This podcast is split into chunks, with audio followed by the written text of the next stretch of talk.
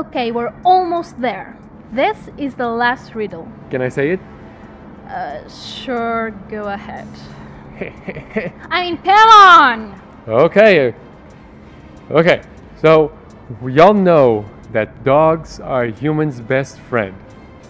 But what's a dog's best friend?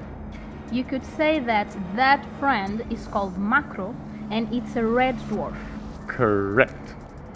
After you find him, notice how this building is divided in two sides.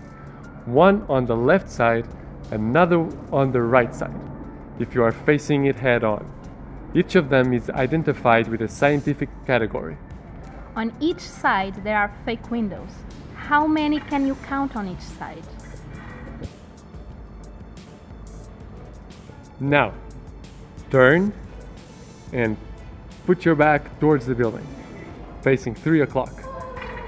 How many cubes can you count up there? Be sure to memorize these three numbers. Now comes the best part. Place the compass on the dwarf's head with your magnetic north properly aligned. Now you need to memorize that little star. It's extremely important. With no doubt. That coin is going to be your tap. Now let's soak this carpet. We need to adjust the water pressure. With the compass, open the water on the number of the fake windows on the right side. Then, close the water on the number of fake windows on the left side.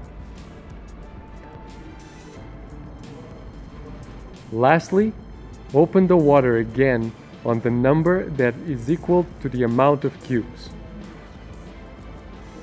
Don't forget to double check everything. Now move to the opposite direction.